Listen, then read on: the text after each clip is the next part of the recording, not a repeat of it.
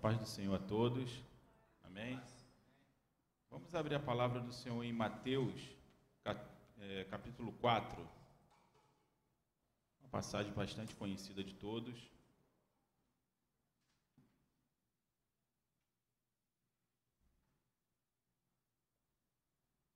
Mateus, capítulo 4.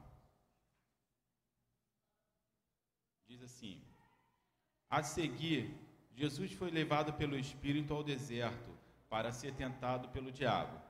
E depois de jejuar 40 dias e 40 noites, teve fome. Então o tentador, aproximando-se, disse a Jesus: Se você é o filho de Deus, mande que essas pedras se transformem em pães. Jesus, porém, respondeu: Está escrito: O ser humano não viverá só do pão, mas de toda a palavra que procede da boca de Deus. Então levou Jesus à cidade santa, colocou-o sobre o pináculo do templo e disse: Se você é o filho de Deus, jogue-se daqui, porque está escrito: Aos teus anjos ele dará ordem a seu respeito, e eles o sustentarão nas suas mãos, para que você não tropece em alguma pedra. Jesus respondeu: Também está escrito: Não ponha prova o Senhor seu Deus. O diabo ainda levou Jesus a um monte muito alto, mostrou-lhe todos os reinos do mundo e a glória deles e disse: Tudo isso te darei, se prostrados me adorares. Então Jesus lhe ordenou: Vá embora, Satanás, porque está escrito: Adore o Senhor seu Deus e preste culto somente a ele. Com isso, o diabo deixou Jesus e os, e os que vieram, e eis que vieram os anjos e o serviram. Deserto. Eu lembro que quando eu estava no quartel, eu tinha vontade de fazer todos os cursos operacionais, paraquedismo, é, guerra na selva, comandos. Mas eu lembro em especial que tinha um curso que eu não tinha a menor vontade de fazer, e na verdade até falava que eu não tinha que eu não, não queria fazer esse curso, que na verdade é um estágio. E, e esse estágio ele, ele é feito lá no Nordeste.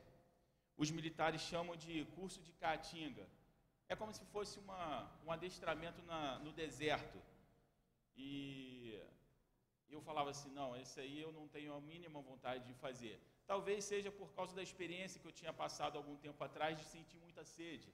E eu ficava pensando: eu vou, vou para o Nordeste, vou para um lugar que não tem água, que não tem, não tem comida, só tem muito sol.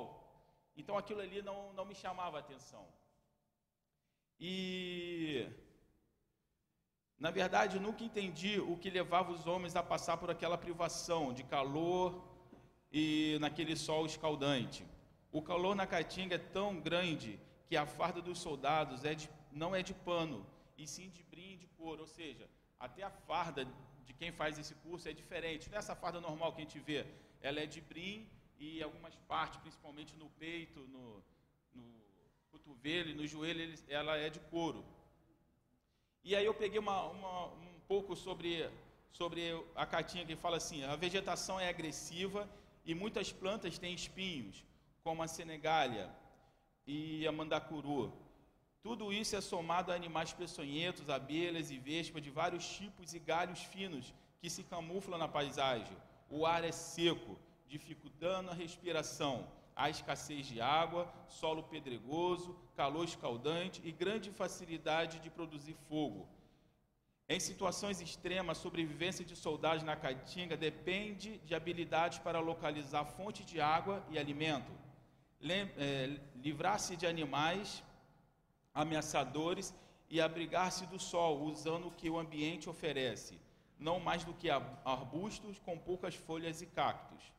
Para se hidratar, aproveita-se de águas de, de orvalho, plantas, solos e por aí vai. Ou seja, nada no deserto é interessante. Tudo no deserto é ruim.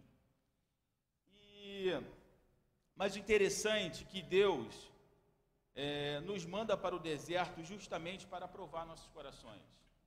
Porque é no deserto que o Senhor prova e vê o que realmente há nos nossos corações num lugar onde não tem água, um lugar que é muito sol, um lugar que você não consegue se proteger do sol, um lugar que é pedregoso, o chão é, chega até uma temperatura de 60 graus e por aí vai. mas é no deserto que o Senhor nos manda.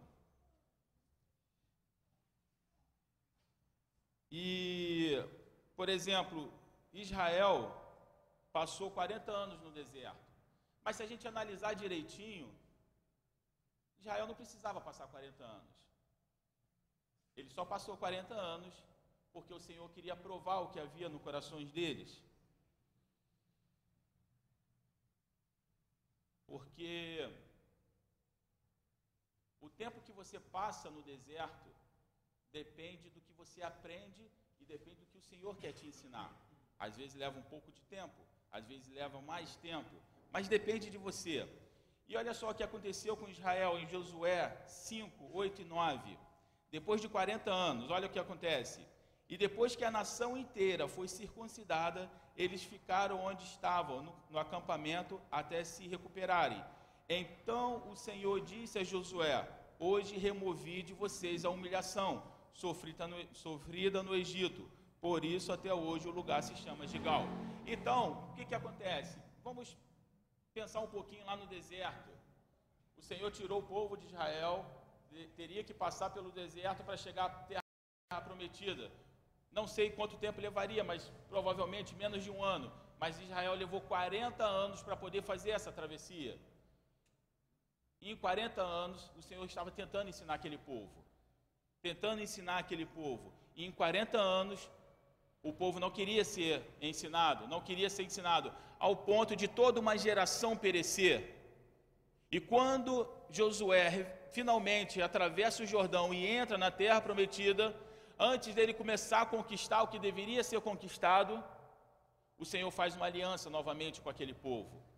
E é interessante que, quando a gente pensa que Moisés recebeu as leis e sabia tudo que era feito, é interessante que quando você olha nessa situação aqui, a nova geração não havia feito a circuncisão, ou seja, não, não havia uma, uma aliança da nova geração. E aí essa nova geração faz aliança. No momento que ela faz aliança com o Senhor, o Senhor fala: Ó, hoje eu removi o opróbrio, ou seja, hoje eu removi a humilhação. Quanto tempo nós temos que passar pelo deserto para que o Senhor remova alguma coisa do nosso coração? Ou humilhação, ou orgulho, ou avareza, seja lá o que for. Quanto tempo nós temos que passar pelo deserto para que isso seja removido? Será que é um ano? Será que é dez anos? Será que são 40 anos? Ou será que nem vamos conseguir entrar na terra prometida? Quanto tempo precisamos passar? Quando lemos que Jesus foi levado ao deserto pelo Espírito, isso nos mostra claramente que ele estava sendo submetido a um treinamento onde seu maior inimigo. Quem era o maior inimigo de Jesus quando ele foi para o deserto? Quem pode me dizer aí? Quem, era, quem foi o seu maior inimigo ali no deserto? Hã? Não entendi. A própria carne dele. O seu maior inimigo no deserto era a própria carne. E Jesus é levado para o deserto. E, e aí você começa a perceber, fazendo uma, uma comparação com o povo de Israel, toda a reclamação de Israel no deserto foi porque eles estavam ansiosos sobre o que iriam comer ou beber. Não é verdade? Toda a ansiedade do povo de Israel, todas as reclamações do povo de Israel é porque eles estavam ansiosos do com que ia comer ou que ia beber. Olha só que fala em Números 11, 5 e 6. Nós nos lembramos dos peixes que comíamos de graça no Egito, e também dos pepinos, das melancias, dos alhos porós, das cebolas e dos alhos. Mas agora perdemos o apetite, nunca vemos, nunca vemos nada a não ser esse maná. Ou seja, o povo já foi para o deserto já pensando o que, que eu vou comer. Lá no Egito eu tinha os peixes, eu tinha as cebolas, eu tinha tudo. Agora, deserto não tem nada. No máximo que tem são cactos. E aí, que que Então, o povo já, já foi para o deserto imaginando com ansiedade com o que ia comer. Mas quando você observa Jesus, quando ele vai para o deserto, como que ele vai para o deserto? Quem lembra aí? Quando Jesus vai para o deserto, como que ele vai para o deserto? Em compelido pelo Espírito em jejum. Ou seja, a ansiedade pela comida já não fazia parte do coração de Jesus, porque ele não foi para o deserto imaginando, eu vou ficar no deserto, mas o que, que eu vou comer? Aonde que eu vou arranjar comida? Aonde que eu vou arranjar alguma coisa para beber? Ele não tinha essa preocupação, porque ele já estava em jejum. Exatamente. E no treinamento militar, a primeira preocupação é encontrar abrigo, alimento e água. Mas Jesus não estava preocupado com isso, ele estava de jejum. A primeira lição que aprendemos aqui é identificar a raiz do problema e não as características do problema. Olha só, vamos identificar a raiz do problema. Israel, lá no deserto, começa a reclamar por causa da comida e tudo mais. Por quê? porque o coração deles estavam na comida. Jesus, para ir para o deserto, o que, que ele faz? Ele já está em jejum. Então esse problema já não vai o afetar. E isso me lembra uma conversa que eu tive com uma, uma amiga lá, lá de, de, de São Paulo, e ela falava sobre. Eu já falei isso aqui, mas eu achei interessante repetir. Ela falava sobre o cataflã que por muito tempo os médicos receitavam o cataflã para poder combater as infecções. A pessoa apareceu com uma infecção, cataflã. Era, era o protocolo médico receitar o cataflã. Só que com o passar do tempo foi se descobrindo que o, que o cataflã ele agia na infecção, mas não agia no problema da infecção. Que na verdade a infecção nada mais era do que o corpo avisando: olha, existe alguma coisa errada. E aí, quando se dava o cataflã, o cataflã agia nesse sinal, apagando o sinal, mas o problema persistia. E aí a pessoa falava assim: ah, agora eu tô, tô satisfeita, eu não, tô, não tenho mais inflamação.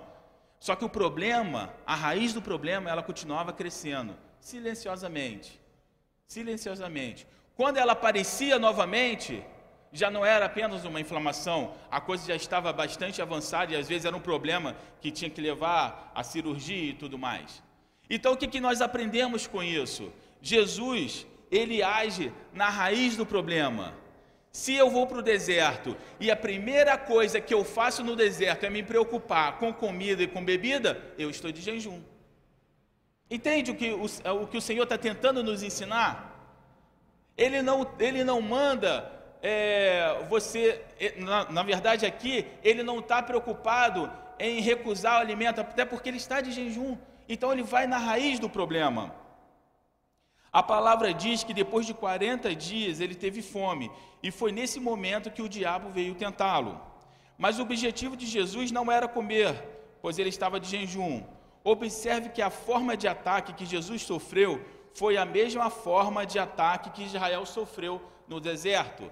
Quando o povo de Israel começou a pedir, é, reclamar lá, falando das cebolas e tudo mais, se você for a um versículo anterior, ele diz assim: olha, preste atenção, no versículo anterior, um bando de estrangeiros que havia no meio deles encheu-se de gula, até os próprios israelitas tomar, tornaram a queixar-se e dizia: Ah, se tivéssemos carne para comer. Ou seja, Algumas pessoas que não tinham a unidade do corpo foi quem começou a questão da comida. E aí Israel não, não vigiando, foi entrou junto naquela reclamação e isso deixou o Senhor muito muito irado. Quando Jesus responde: "Nem só de pão viverá o homem, mas de toda a palavra que sai da boca de Deus", é, isso, olha só, uma das coisas que a gente sempre, eu, a gente sempre ouve, né? Quando ele fala assim, olha, transforma essas pedras em pão, e o Senhor fala assim, olha, está escrito, nem só de pão viverá um homem, mas de toda a palavra que vem da boca do Senhor. E aí muitas vezes a gente pensa assim, não, o Senhor está falando apenas da palavra, então você tem que se encher da palavra, você tem que. Mas eu fui pensar, eu fiquei analisando esse, esse texto e cheguei à seguinte conclusão: que quando ele fala isso, ele está falando o seguinte: olha, principalmente para Jesus que já estava 40 dias sem comer, e provavelmente quem fica tanto tempo sem comer é, chega a estar tá, a tá até num risco de morte, não é verdade? Tanto tempo sem comer. E aí o que, que, o, que, que o diabo oferece? Olha, o seu corpo já está debilitado. Você precisa comer para se manter vivo. Entende como é que a coisa é sutil?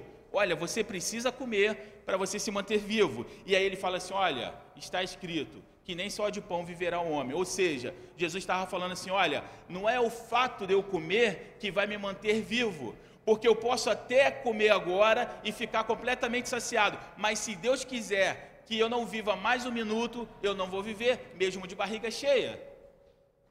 Então, quando ele fala assim, olha, não é só de pão que o homem viverá, ele está falando assim, olha, quem dá a última palavra é o Senhor, porque Ele é o que faz viver ou o que faz morrer. Então não adianta, eu estou 40 dias sem comer, e aí o diabo me apresenta a comida: olha, você precisa comer, porque se você não comer, você vai morrer. Eu posso até comer, cair e morrer, e comer. Só que aí o Senhor fala assim: olha, você vai acabar de, de comer, mas você não vai viver mais nem um segundo. O que, que adiantou a comida? De nada, porque a palavra do Senhor é o que nos dá vida ou que nos dá morte. Então, quando você começa a compreender isso, você começa a compreender que você não é movido pelas circunstâncias, mas você é movido pela palavra do Senhor, porque o Senhor, quando você é filho e você é obediente, o Senhor que dá a última palavra na sua vida. Eu lembro de uma ocasião, há um tempo atrás, Gabriel tinha, acho que tinha um ano ou dois anos que estava na escola, e aí, brincando lá no recreio, o, o tênis dele soltou o solado todo. E aí a professora falou assim: Nossa, Gabriel, o seu tênis soltou todo solado. Aí ele virou para a professora e falou assim: Não, não tem problema não. Amanhã meu pai vai comprar outro. E eu fiquei pensando: olha a confiança de uma criança. Se fosse uma pessoa adulta, de repente pensaria: nossa, o meu tênis rasgou. Será que amanhã eu vou ter um tênis para vir para a escola? Será que amanhã eu vou ter que vir de chinelo e as, as outras crianças vão ficar me zoando porque eu estou de chinelo? Ele não pensou em nada disso, ele pensou em apenas uma coisa: amanhã meu pai vai comprar outro. E eu fico vendo que é por isso que o Senhor fala: olha, se vocês não forem como uma criança, não herdarão o reino dos céus. Porque uma criança ela não tem essas preocupações, ela confia diretamente. Não tem, não tem meio termo. Ela apenas confia: olha, amanhã meu pai vai comprar. E, eu, a, e o que Jesus está nos ensinando é exatamente isso: olha, eu posso ficar 40 dias sem comer mas se não for da vontade de Deus que eu morra, eu vou manter vivo. Não é o fato de eu ter que comer que vai me manter vivo, é a vontade de Deus. E essa confiança, muitas vezes nós temos perdido. Eu tive uma experiência agora essa essa semana que passou, o pastor até orou aqui no, no domingo, né? Agradecendo ao Senhor porque a gente tinha o dinheiro do aluguel e tudo mais. Só que alguns dias, dois dias antes ou um dia antes, ainda não tinha o dinheiro do aluguel. E ele falou assim: Ah, a gente ainda não tem o dinheiro do aluguel. Eu falei assim: Não, o Senhor vai prover. E aí no dia seguinte ele falou assim: Já temos o dinheiro do aluguel. E eu falei assim: Será por que eu não estou surpreso? Mas não é arrogância no meu coração. Falo para os irmãos: não é arrogância. É porque eu tenho aprendido a confiar no Senhor. Eu tenho aprendido a ver o dinheiro chegar na hora quando eu tenho que pagar meus compromissos. Eu tenho aprendido a viver a minha vida na dependência do Senhor e muito mais os líderes daqui, tanto o pastor como o rabino, que já vive nessa vida já não sei quanto tempo. E eu tenho aprendido a viver isso. Então, quando ele fala, ó, nós temos faltando, sei lá, dois dias para vencer o aluguel, nós temos o dinheiro, não me surpreende, porque eu confio no Deus que nós servimos. Sabe, aquela confiança inabalável. E eu tenho vivido isso, eu tenho aprendido isso. Confiança no Senhor. Ah, mas de que forma aconteceu? Foi alguém depositou? Não sei, não sei que forma aconteceu, mas o importante é que chegou lá. Quando você confia no Senhor, pode acontecer o que for, a sua confiança é inabalável. Né, Davi fala, né? É, olhei para os montes, de onde virá o socorro? O socorro vem do Senhor que criou os céus e a terra. Então, quando você tem essa confiança, Não é situações que vai te, desestabilizar, porque você tem a confiança no Senhor. E só que uma coisa me chamou a atenção. Quando eu estava lendo isso, não sei se alguns dos irmãos já, também já pensaram nisso. Eu fiquei pensando, olha só, quando você vai para o deserto, e o meu pensamento foi esse de não querer fazer o curso de Caatinga, porque a primeira coisa que me pensava é o seguinte: eu não quero sentir sede. Só que, quando você olha para o texto, Jesus não é tentado na água, já perceberam isso? A comida é importante, mas eu acho que a água é mais importante ainda. Só que Jesus não é tentado na água, já perceberam isso? E isso me chamou a atenção, foi assim, ué, Jesus foi tentado na comida, Jesus foi tentado em adorar, Jesus foi tentado em, em, em se jogar lá para ver se os anjos vinham, mas ele não foi tentado na principal coisa do deserto, que é a sede. Por que que não? E aí eu fiquei pensando nisso, fiquei orando ao Senhor para o Senhor me dar um discernimento. E aí eu fiquei pensando o seguinte: olha, a comida você pode manipular. Você pega o ingrediente ali, Masterchef, não é isso? Pega o ingrediente aqui, o ingrediente ali, mistura e faz uma comida, não é verdade?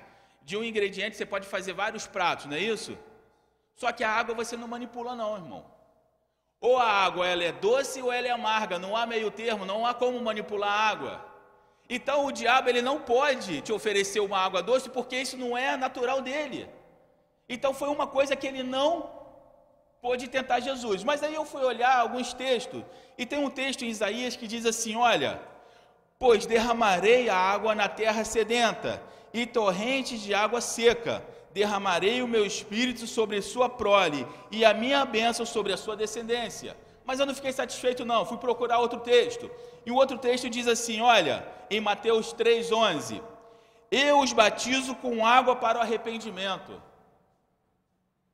Então Jesus não poderia ser tentado na água, o diabo não poderia tentar Jesus na água, porque se, se fizesse isso, uma coisa. A primeira, quando Jesus é tentado na comida, se ele transformasse aquelas pedras em pão, ele comeria toda, todos os pães, concordam comigo? Ou seja, seria algo apenas para ele. Mas se ele fosse tentado na água, e se ele por acaso fizesse lá, o diabo falasse: Olha, ah, fala para essa pedra aí ficar jorrando água, o deserto deixaria de ser deserto. E aquela água não mataria apenas a sede dele, mas mataria a sede de outras pessoas que viriam também. Ou seja, o diabo não poderia tentá-lo numa coisa que não seria benefício apenas para Jesus, mas seria benefício para várias outras pessoas, porque o salário do pecado é a morte, ele não poderia dar vida para outras pessoas. E aí, quando você começa a entender, você começa a ver como que Deus faz as coisas. Derramarei a água na terra sedenta, ou seja, derramarei o meu espírito. Ele não pode de tentar no espírito, porque o espírito de Deus é o que convence o homem da justiça, do juízo, do pecado, da justiça e do juízo. Então, como que ele vai usar a água para tentar Jesus? Como que ele vai usar a palavra de Deus ou o espírito de Deus para tentar alguém? No máximo que ele vai conseguir é que essa pessoa se arrependa. Então, por isso, Jesus não foi tentado na água. Ele não falou, está com sede? Faça com que esse deserto se torne um manancial. Porque aí não seria mais deserto, não é verdade? O diabo, o diabo então ele, ele muda a, a sua estratégia. E aí ele vai atacar Jesus, vamos colocar assim, na raiz da solução. Qual era a raiz da solução? Ele fala assim: olha, se você realmente é filho de Deus, faça isso. Se você realmente é filho de Deus, faça aquilo. Ou seja, a confiança de Jesus, ela tinha que ser, ele, ele tinha que tentar abalar a confiança de, de Jesus, tirar é, a certeza que ele tinha de ser filho, tirar a identidade, é, colocar em questão a sua própria identidade. Se por um momento a dúvida entrasse no coração, como ficaria a confiança de que a palavra de Deus poderia mantê-lo vivo? Olha só, se, a, se, essa, se essa desconfiança entrasse, a primeira coisa que ele falou, olha, nem só de pão vive o homem, mas de toda a palavra que, eh, que vem de Deus, como ficaria, como se sustentaria essa palavra? Se ele se deixasse enganar quando ele fala, se você é realmente filho de Deus. Se essa dúvida entrasse no seu coração. Eu fico pensando que essa dúvida vem entrando no nosso coração dia após dia. Será que você é realmente filho de Deus? Será que todas essas coisas que estão acontecendo com você, será que, que é isso? Quantas vezes essas dúvidas não vêm no nosso coração? Quantas vezes a nossa fé, ela quer ser abalada? É o diabo tentando agir na raiz da nossa solução, porque a nossa fé é o que nos mantém em pé. E é claro que o diabo vai tentar derrubar essa fé. E olha só o que dizem Juízes 1, de 4 a 7. Quando os homens de Judá atacaram, o Senhor entregou os cananeus e os fariseus nas mãos deles, e eles mataram dez mil homens de Bezeque. Foi lá que encontraram Adoni Bezeque, lutaram contra ele e derrotaram os, os cananeus e os fariseus. Preste atenção agora, olha só. Adoni Bezeque fugiu, mas eles o perseguiram e o prenderam, e lhe cortaram os polegares das mãos e dos pés. Então Adoni Bezeque disse: Setenta reis com os polegares das mãos e dos pés apanhavam migalha debaixo da minha mesa. Setenta reis tiveram os seus dedos das suas mãos cortadas e tiveram o dedo dos seus pés cortados. O que, que eu entendo com isso? Eu entendo que quando o inimigo nos ataca, ele quer tirar nossa identidade, ele quer tirar a nossa força de reação, o que segura a espada. Porque quando você não tem uma identidade em Deus, a, a, palavra de Deus já não faz diferença na sua vida. Então você não tem mais poder, você não tem mais capacidade de lutar, você não tem esse dedo aqui para lutar. E quando ele corta o dedo do seu pé, ele está tirando a sua sustentação, ele está tirando o seu equilíbrio. E quantas vezes nós somos tentados a perder o nosso equilíbrio? Quantas vezes a luta vem e você começa a balançar? É o inimigo querendo cortar os dedos do seu pé. Quantas vezes você fala assim, Senhor, eu não sei se vou aguentar, como assim não? Ele é o Senhor dos exércitos, mas é o inimigo querendo cortar o seu dedo. 70 reis apanhavam migalhas. E o interessante é que esse rei, ele não mata os outros reis. Ele os mantém vivos, mas pegando, fazendo o quê? Pegando migalhas. Olha, eu vou te dar o suficiente para você viver mas vou te humilhar a cada dia, porque você não consegue mais ficar de pé, você não consegue mais manejar a espada, você não tem mais a sua identidade. Penso que o diabo tem feito isso nas igrejas. Penso que nós temos perdido a nossa identidade, temos perdido o poder que o Senhor nos deu quando derrotou o diabo na cruz Muitas vezes a gente fala assim: ah, o diabo é poderoso, o diabo é isso, o diabo é aquilo. O diabo ele foi derrotado, meu irmão. Quando ele tem poder, é porque nós abrimos brecha para que isso aconteça. Quando ele tem legalidade, é porque nós abrimos brecha para que isso aconteça.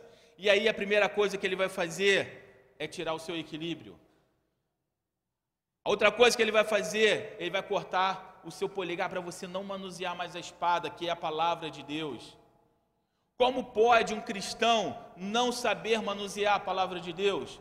Como pode um cristão não conhecer o que está escrito? Porque em todo esse, esse, esse texto, Jesus venceu através da palavra, ele não discutiu, olha, eu acho que não é assim, eu acho que é assado. Não, ele falou, está escrito. Em todos os momentos, ele usou o que estava escrito, mesmo ele sendo Deus, ele não usou suas próprias palavras, ele usou as palavras que estavam escrito na Torá. Mas como nós podemos lutar se nós não temos a habilidade na palavra?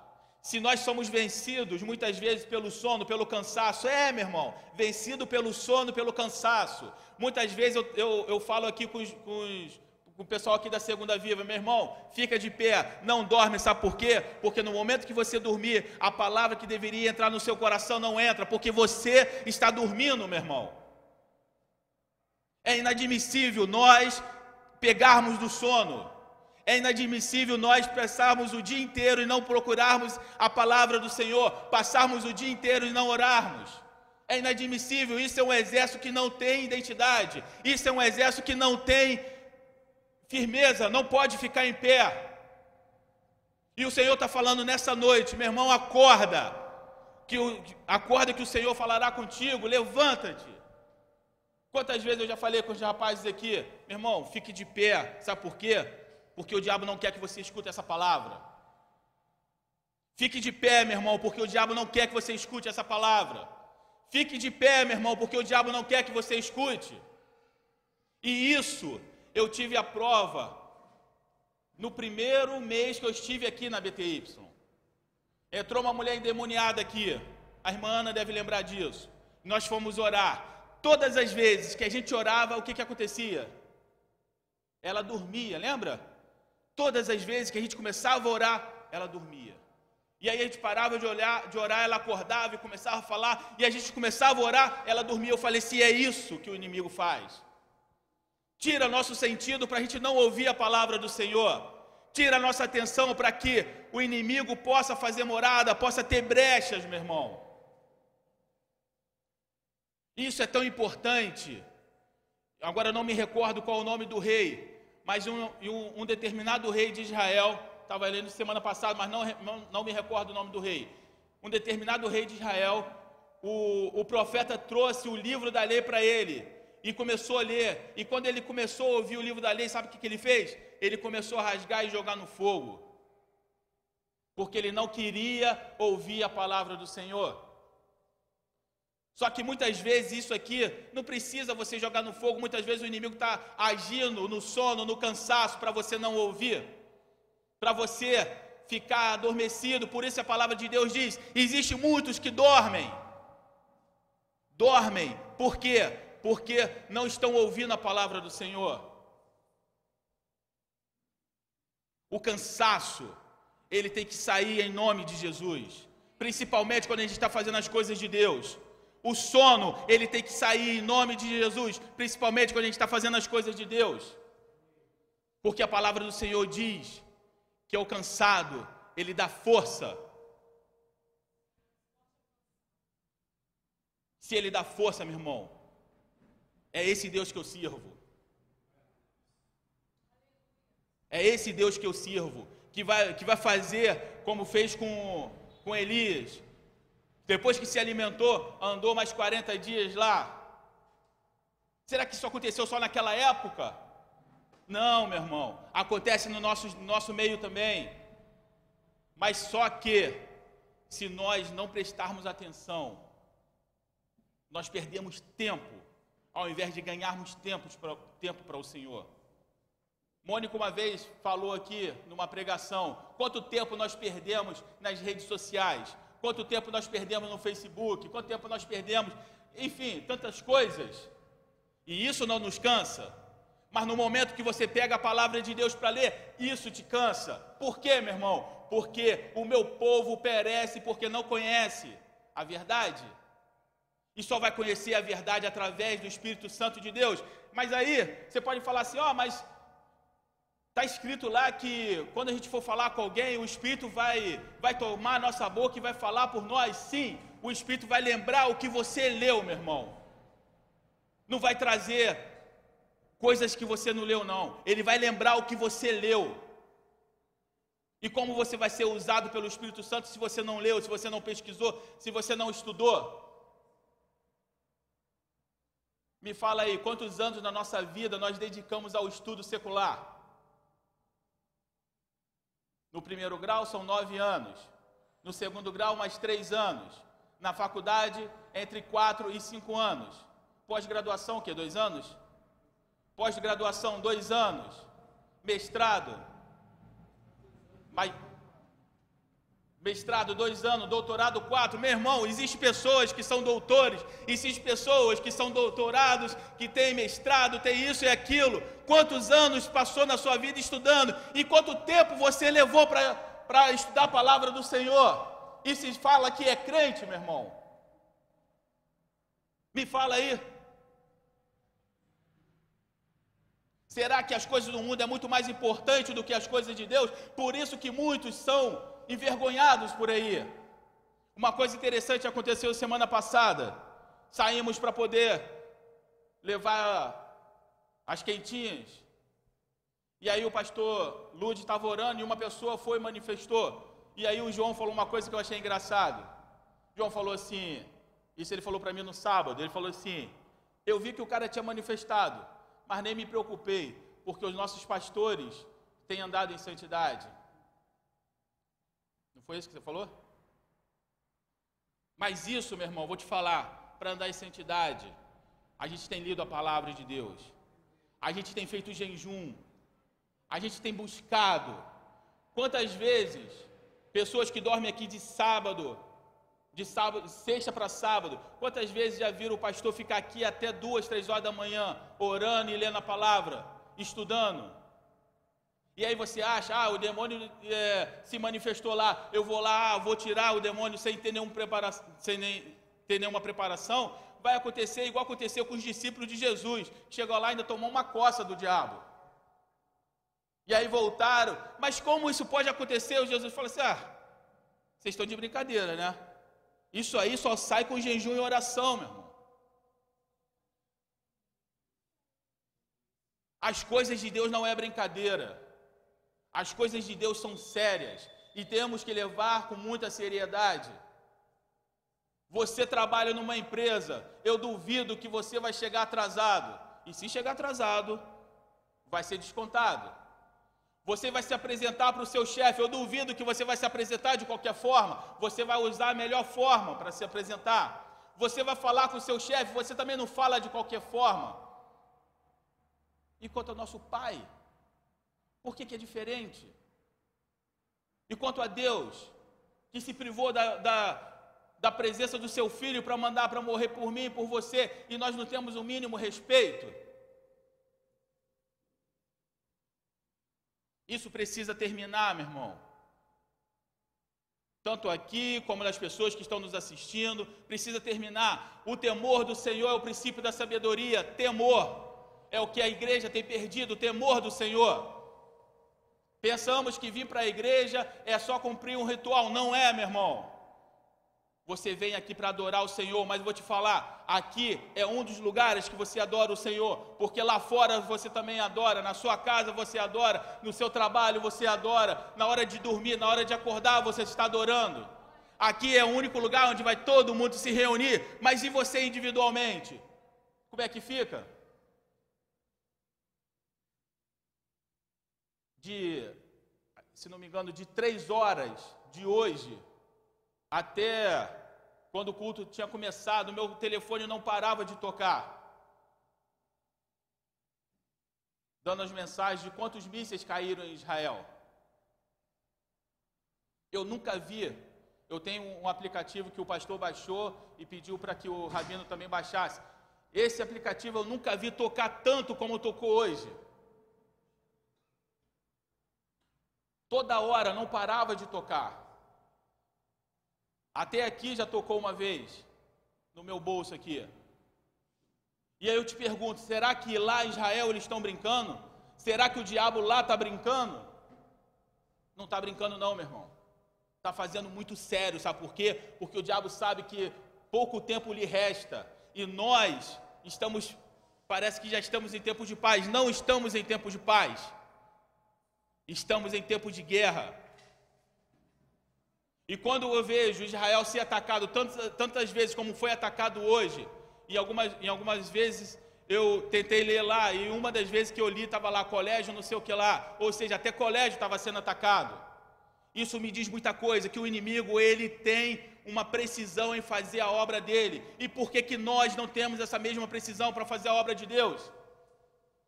Muitos dos caras que estão atacando Israel sabem que não vai viver mais do que um ano, sabe que o exército de Israel vai lá, vai matar, Mossad vai matar, ou seja lá quem for, mas eles fazem assim mesmo. E nós, o que nós temos feito? De repente, parar um dia, parar uma hora no dia para orar já é demais para a gente. Fazer um jejum é demais para mim. Ler a palavra do Senhor é demais para mim. E aí eu te pergunto: se você for tentado, como você vai falar? Está escrito assim ou assado? Não vai falar, vai ficar lá. É, mas será? Será? É por isso que tem muita gente hoje negando Jesus, porque não conhece a palavra de Deus. E aí começa a ir para todo vento de doutrina. O meu povo perece porque desconhece as Escrituras. Nós estamos perecendo por isso, meu irmão.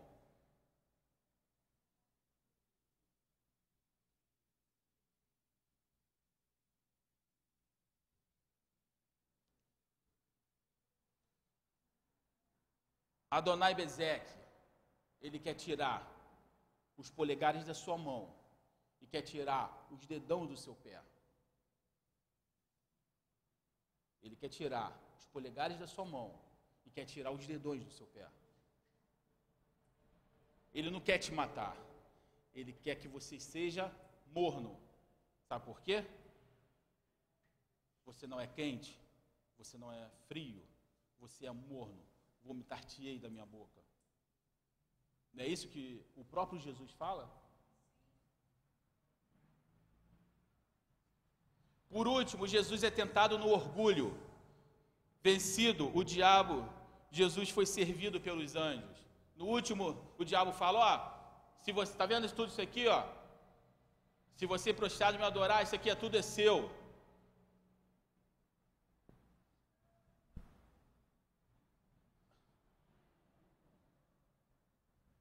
Nessa última vez também, um morador de rua chegou perto de mim e falou assim: me perguntou assim: Você já viu aquele filme O Advogado do Diabo? Eu falei assim: Já. E ele falou assim: O orgulho é o que eu mais gosto, falou para mim. Falei: Está repreendido em nome de Jesus. Mas se você parar para pensar, grandes homens de Deus caíram por causa do orgulho. O Senhor muitas vezes dá o discernimento, dá a sabedoria e tudo mais. E grandes homens caíram por causa do orgulho. Saul, qual foi o primeiro, o primeiro erro dele? Muita gente fala assim: ah, ele desobedeceu e tudo mais. É, ele desobedeceu.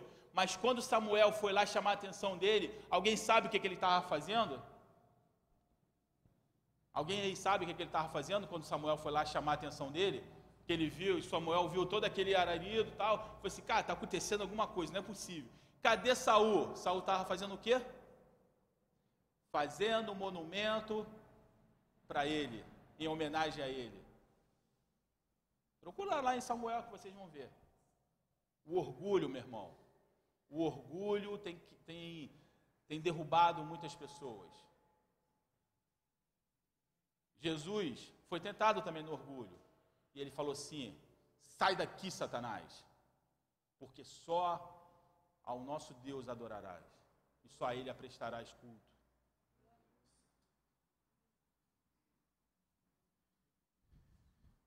E depois que tudo isso aconteceu, os anjos veio servi-lo.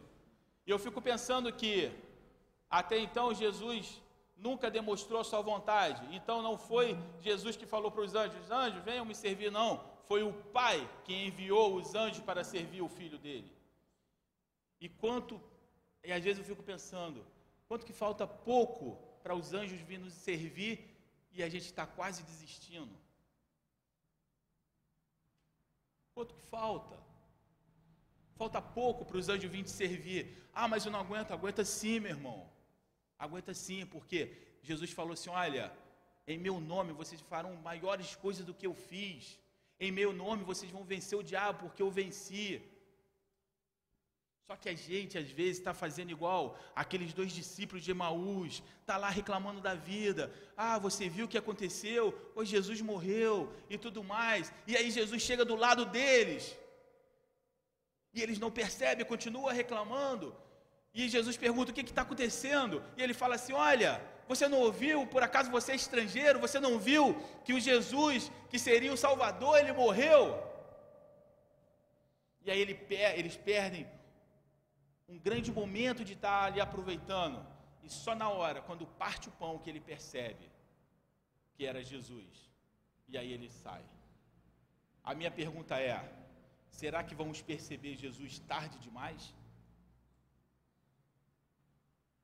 Será que vamos perceber que Ele estava ali do nosso lado tarde demais?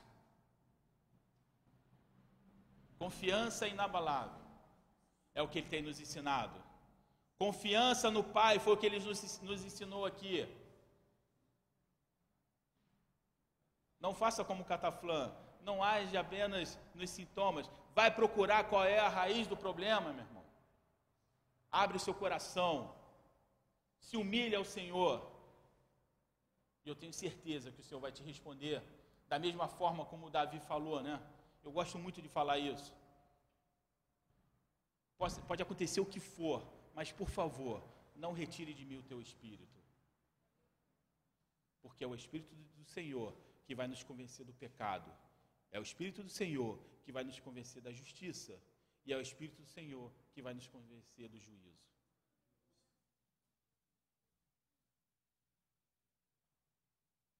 Quando você for aprovado, o Senhor vai te servir.